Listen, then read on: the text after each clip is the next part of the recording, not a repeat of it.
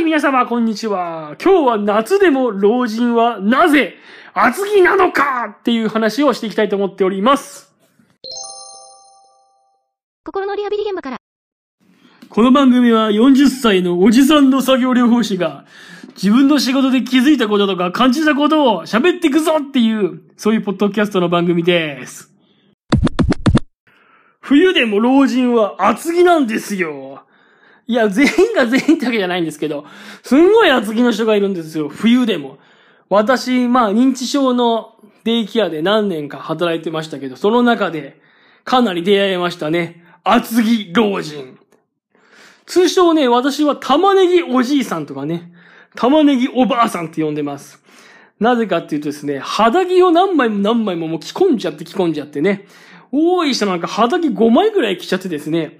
こう、お風呂会場とかするじゃないですか。で、お風呂会場で服をこう、脱がせたりしますよね。そうするとね、服をこう、脱いでも脱いでも、脱いでも脱いでも肌着が見えてくるんですね。もう剥いても剥いても、同じ面が見えてくるっていうような感じで、それがまるで玉ねぎのようなので、私は玉ねぎばあさんとか、玉ねぎじいさんっていう風にですね、心、心の中で思ってたんですけど、本当にね、この服を何枚も何枚も着重ねる、着か、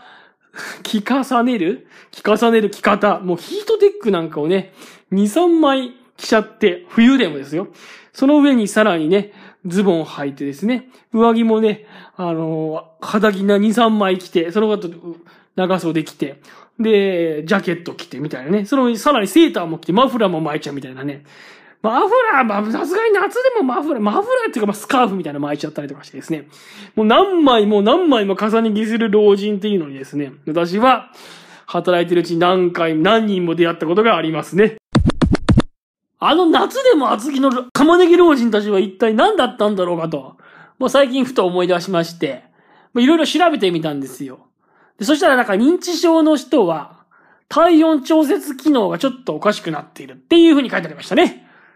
体温調節機能、なんか自律神経がちょっとおかしくなってしまうので、夏でも寒く感じてしまうと。まあ、それでね、なんかね、服をいっぱい着すぎてしまうらしいですよ。で、これはね、また介護者の人は困るんですよ。服を脱ぎましょうって言っても、寒いとかって言っちゃってね、大騒ぎ。コート1枚脱がすんでもね、寒い寒いって老人は言うんですよね。冬でも言いますけどね、夏でもね、上着1枚脱がせようもんなら寒い寒いっつって言ってね、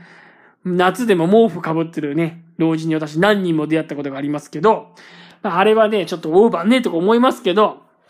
まあ自律神経がちょっとね、おかしくなっちゃうってことが、一つ問題として、原因として、問題として、原因としてだね、こういう場合はね、原因として挙げられるそうですよ。なるほど。あとはですね、なんか筋肉が弱まってるからだそうですね。やっぱ老人って、高齢者の方って、老人って言って、ちょっと老人って言い方がちょっとあれかなと、ちょっと今、ふと思いましたね。老人って言い方がちょっとなんか乱暴なのかなとか思って、ちょっと今、高齢者と言い直してみましたけど、高齢者の方はどうやら筋肉がね、やっぱり衰えてますからね。筋力、筋肉っつうのはなんかこう、熱を出すんだって、ブワッてね。ブワッてかどうかわかんないけど、やっぱ熱、体温が上がるらしいです。筋肉があると。で、やっぱ高齢者の方はね、動かないからね、筋肉がだんだん落ちてきますよね。だから、温度が下がりやすい。だから、寒く感じやすい。そういうことなんだそうですよ。ただ、オーバーでね、玉ねぎのように服を着込んでいるわけではないようです。あとね、これが面白かったのが、やっぱ心理的に、心理的に不安だと厚着をするっていうね、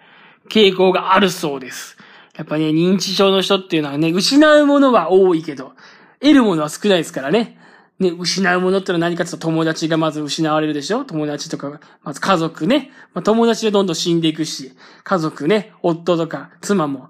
夫とか妻も死んでいくでしょ？で、お金もなくなっていくでしょ？で、限りで健、で、健康もどんどん奪われてきますよね。筋肉も弱まっていくし、目も悪くなっていくし、耳も悪くなっていくでしょ？そうやってお年寄りっていうのはだんだんだんだんこうね、自分が失うものが多いので、失うものが多いので、不安になるわけですよ。ね。よく言いますよね。トイレットペーパーの収集とかね。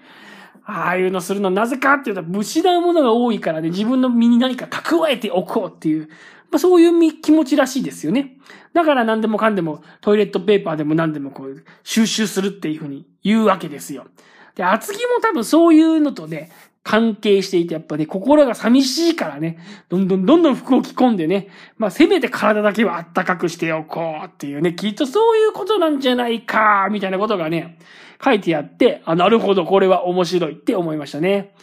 まあそう考えてみるとね、まあ服装って結構人の心理を表しているような気がしますね。やっぱりね、こう分厚いコートなんかを着込んじゃっている人はね、やっぱりなんかこう、心理的に防衛的なのかな、防衛的っていうのは要は守りなのかなとか思いますよね。まあ今はね、コロナ禍でマスクをしているのが当たり前の時代でしたけどね、コロナ禍になる前はですね、やっぱりマスクをしているだけで何かこう自分を隠しているんじゃないかとかね、何かこう見せられない一面があるんじゃなかろうかとかね、なんか心理的になんかこうパーンと弾けられないんじゃないのかだろうかとかね、なんか結構マスクをしている人に思ったりすることもありました。まあそんな感じでですね、やっぱり自分が身にまとっているものとかね、服装っていうのはなんかこう心理を表しているような気がしなくもない。ね、しなくもないっていうのは、僕もそんなになんか、うん、まあそうかなと言われれば、そう言われればそうかもなと思うけど、こじつけかもなとかを言われるとちょっとそこまで自信がないので、まあ言われてみればそういう風に思えなくもないっていう、まあそんな感想なわけですよ。まあ、服の量は本当に心理的なそうものを表すのかどうかはわかりませんけれども、やっぱりなんか薄着の人っていうのは、なんとなくメンタルが、こう、良好そう、メンタルの状態が明るそう、なんかそんな感じが勝手にしますね。なんかタンクトップ一枚で歩いてる人はなんかこう、メンタル強そうっていうか、強そうじゃないですか。タンクトップ一枚の人はメンタル強そうだし、なんか明るそうなイメージがしますよね。例えばこう、とにかく明るい安村っていう人いますね。まあ、あの人は、タンクトップ服着てるとかどういうより、そもそも服着てないですけどね。やっぱあの、とにかく明るい安村さんはあの格好でですけど、あの格好はやっぱり、明るい感じするじゃないですか。あの格好でちょっと暗かったりするイメージがないですよね。まあ、芸風だって言われちゃその通りですけど、あの、あの姿で、とにかく暗い安村じゃやっぱいけないんじゃないかなとか思いますもん。やっぱ、あの裸同然だとやっぱなんか明るい印象がする。なんか裸だと明るい印象しますよね。アキラ100%とかもね、キラ100%だもあの人もほぼ全裸ですけどね、やっぱ暗い印象がないですよね。これ印象ばっかりなんで本当はどうかわかりませんけどね。やっぱなんか服着込んでる人の方が、なんとなくこう、守りが、守りになる感じがしますもんね。裸に近いとなんかやっぱ明るいのかなとかって思っちゃう。本当はどうかわかんないけど。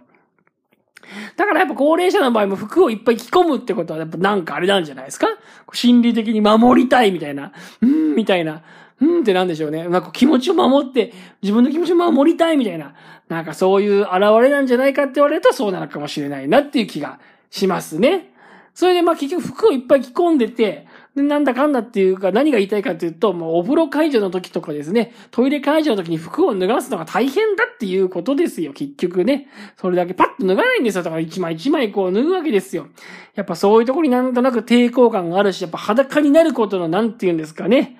まあ気恥ずかしさっていうかそういうのがあるのかなっていうような気がしたり、したりしなかったり、なんでしょうね、もう今日何が話したかったんだかよくわかりませんけど、とにかく夏になると、ああ、そういえば、厚着してる老人がいたなーっていうのをですね、まあ、ふと思い返して、そんな思い出に浸ってみようかなと思って今日はこのポッドキャストを撮ってるわけですよ。というわけで今日の話はこの辺にしておきたいと思っております。ね、老人が厚着をする。ね、ただそれだけの話なんですけどね、ポッドキャストで無理やり録音してみましたね。私、老人がたくさん厚着をしているっていうのをね、玉ねぎおじいさんって呼んでみましたけど、マトリョーシカおじいさんって呼んでた時もあったなっていうのをね、ふと思い出しましたね。たくさんたくさん服を着ている人のことをね、玉ねぎと呼ぶこともあれば、マトリョーシカと呼ぶこともあると。いうことですね。マトリョーシカって知ってますかねロシアのね、お土産でね、あの、なんか同じ顔のお人形を開け、中開けても開けても同じ顔の人形でこうどんどん出てくるっていうやつですけどね。まあ、ああいう感じですね。そんなことをふと思い出したんで、思い出しましたはい。というわけでした。えー、この放送はですね、毎週、せ何曜日とは決めずに週に3回気が向いた時に放送しております。また聞いてみたいなという方は、チャンネル登録っていうのはないんだよね。ポッドキャストは何なんだっけ？わかんない。購読するボタンとかそういうのを押していただければいいのかなと思います。今日もどうもありがとうございました。